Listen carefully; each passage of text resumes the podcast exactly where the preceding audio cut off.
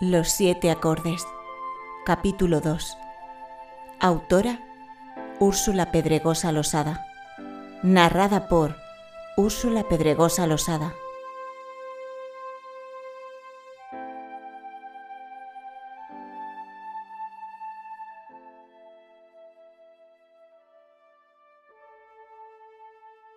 Me hallaba en una de esas meriendas de té que tanto les gustaba preparar a los Hammond.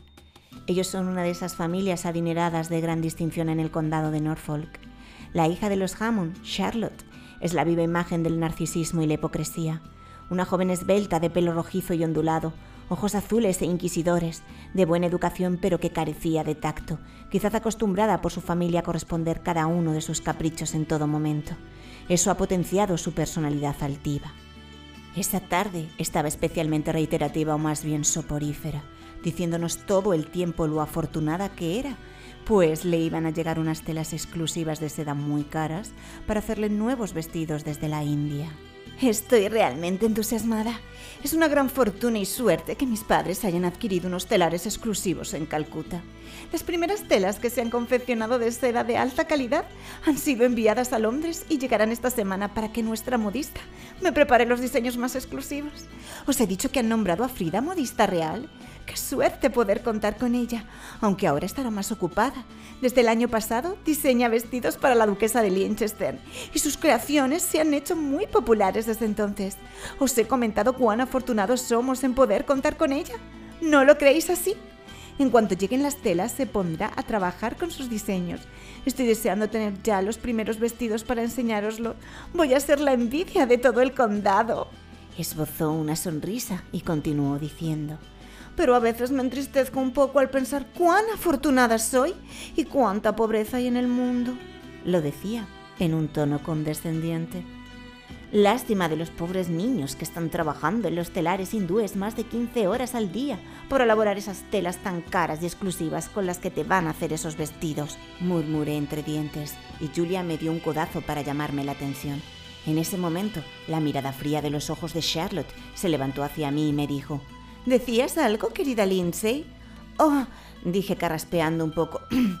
Me has dejado atónita con tu gran suerte y fortuna. De veras, querida, eres toda una privilegiada.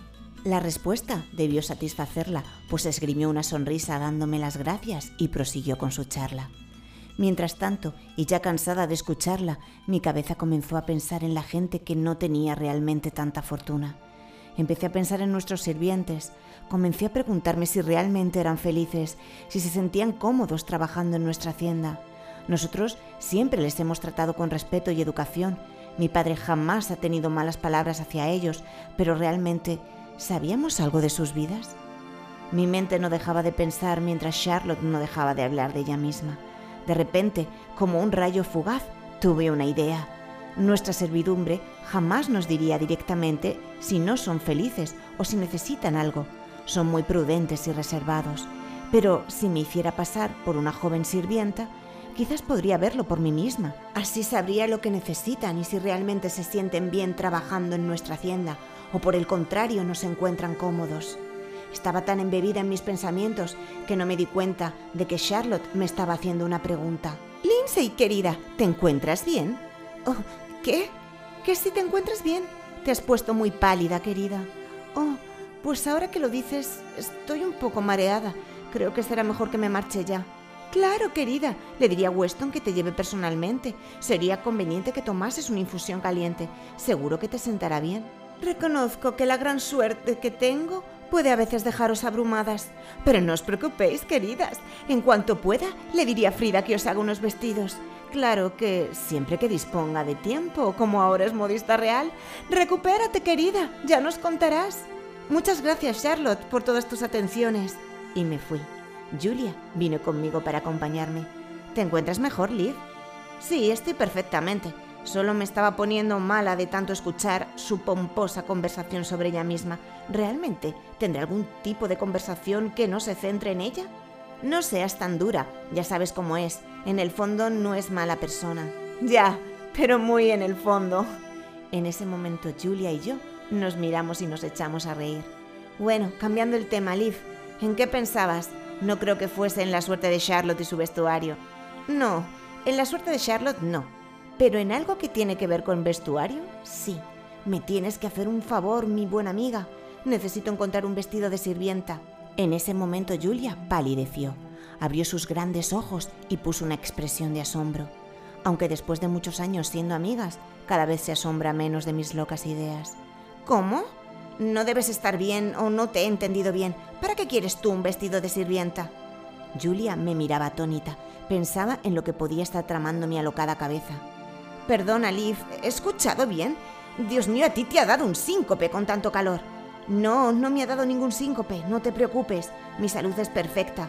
Pero he estado pensando en todas aquellas personas que no son tan afortunadas y también si nuestros trabajadores están contentos. Es decir, tienen un trabajo, aunque no el mejor si lo pienso, pero no puedo evitar preguntarme si nosotros nos preocupamos por ellos lo suficiente. Sé que si le preguntara a cualquiera no me diría nada, quizás por temor a perder su trabajo. Todos hemos sido muy respetuosos con ellos, particularmente mi padre, pero quizás no sea suficiente. Por un momento he sentido un profundo pesar, una presión que no me permitía poder respirar, pensando en si podría convertirme en una Charlotte hablando de vestidos nuevos y otras banalidades, a expensas de los más desafortunados. Yo no quiero ser así. Y en ese momento no pude evitar emocionarme. Tranquila, Liv, tranquila, me agarró la mano Julia. Tú no te convertirás en Charlotte, pues tú eres única y piensas en ellos. Eso Charlotte es muy difícil que lo haga. Bueno, explícame tu plan, me dijo y me sonrió. Puede que después me arrepienta, pero deseo ayudarte. Gracias, amiga. Se me ocurrió que podría disfrazarme y que con tu ayuda podría colocarme en la cocina de mi hacienda e intentar recabar algo de información. Por supuesto no será nada sencillo. Espero que todo salga bien. Supongo que unas horas serán insuficientes, pero más no podré ausentarme. Es posible que si doy con la persona adecuada me pueda contar muchas cosas, aunque sea brevemente. Así me haré una idea. Pensé en decir a mis padres que estaré contigo todo el día, así no levantaré sospechas. Una vez que pase unas horas en la cocina, desapareceré y podré contar a mi padre lo que he escuchado. Por supuesto, a él se lo explicaré todo después de esta aventura. No puedo mentirle y no creo que se enfade si nadie me descubre. Únicamente quiero que las personas que trabajen para los Harris estén felices. Pensé en ayudar en la cocina, pues he escuchado a Betsy quejarse frecuentemente de lo habladora que es Rosmerta, la cocinera. Dice que no para de hablar, lo cual me será muy útil. He de sacar la mayor información en el menor de los tiempos.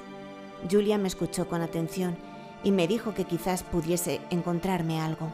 El hijo de nuestra ama de llaves quiere ser actor y está ayudando con el vestuario en un teatro.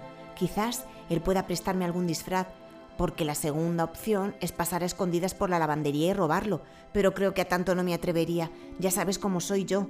Tú eres la atrevida y yo tu compinche, pero en la retaguardia. Esbozó una sonrisa y nos empezamos a reír. Gracias por todo. Si puedes conseguirlo, genial. Y si no, no te pediré que te conviertas en una ladrona. Por eso no te preocupes. Nos reímos un rato.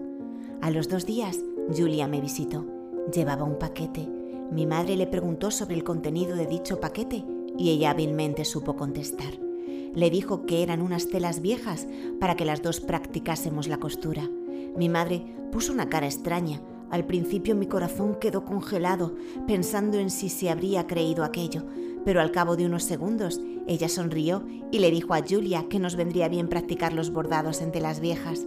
Está bien hacerlo así, y de esa manera no malgastaríamos telas nuevas.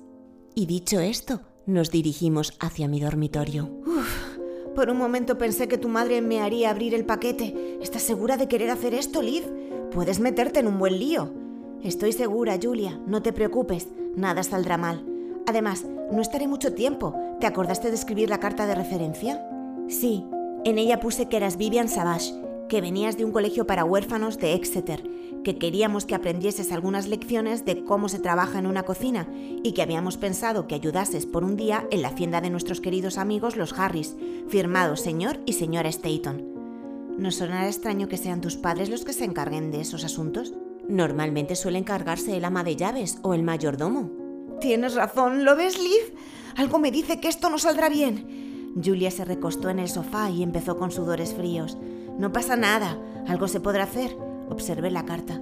Estaba escrita con tinta e intentar corregirlo lo emborraría todo y sería peor.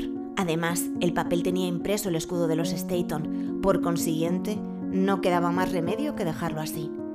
En fin, de todas formas ya está hecho. A lo mejor no le prestan mucha atención. Traté de tranquilizar a la pobre Julia. Abrí el paquete y dentro había una especie de vestido marronajado y descolorido y un delantal amarillento. ¡Es perfecto! pensé y le di las gracias a Julia. ¿Cuándo piensas actuar? me preguntó Julia. Mañana mismo. Por favor, Liv, ten mucho cuidado y recuerda que no puedes demorarte. Si llegaran a descubrirte... No te preocupes, mañana temprano me pasaré directamente por el despacho de la ama de llaves. No creo que me reconozca, solo estaré un rato, lo suficiente para sacar un poco de información. Y todo quedó así. En la noche estuve preparando todo el plan, pues nada debía fallar. Como iba a levantarme muy temprano, dejé una nota en la mesita de la entrada explicando que pasaría el día en casa de los Staton. Así no se preocuparían por buscarme. Estaba tan nerviosa que dormirme era tremendamente imposible. No obstante, tenía que intentarlo. Si no estaría muy cansada, quizás podría quedarme dormida y fracasaría todo el plan.